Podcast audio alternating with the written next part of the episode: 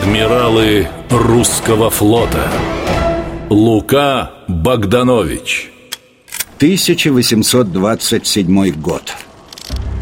Ионическое море.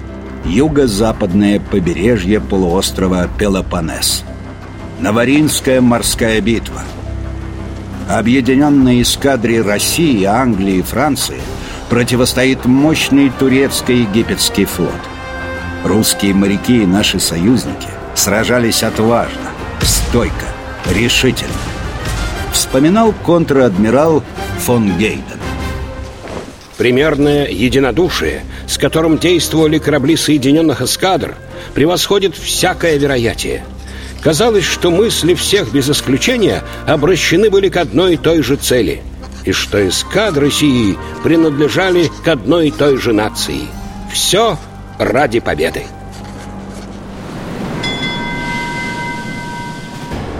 Бой длился около четырех часов.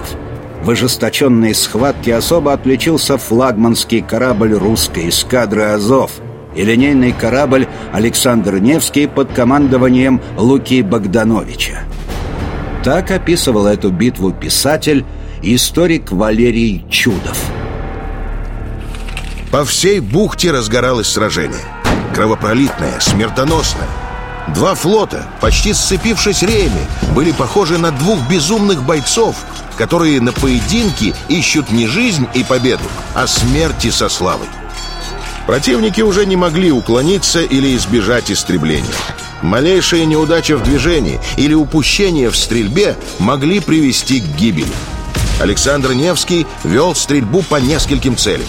По двум фрегатам в первой линии и по двум корветам во второй – это был кромешный ад.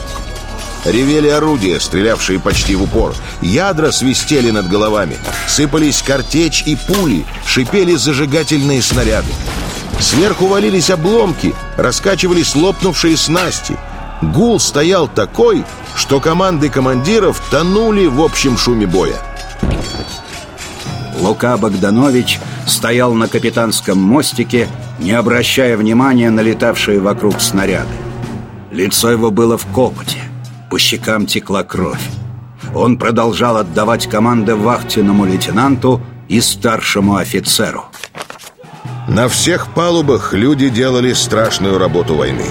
Без мундиров, с завязанными или заткнутыми ушами, чтобы совсем не оглохнуть, канониры перезаряжали орудия. Матросы с дикими взорами и раскрытыми ртами, не замечая опасности, бросались туда, куда им приказывали. Кто похрабрее, повышали голос. Им охотно повиновались. Робкие превращались в резвых. Каждый работал за четверых. Так добывалась очередная победа прославленного русского флота. Лука Богданович Адмиралы русского флота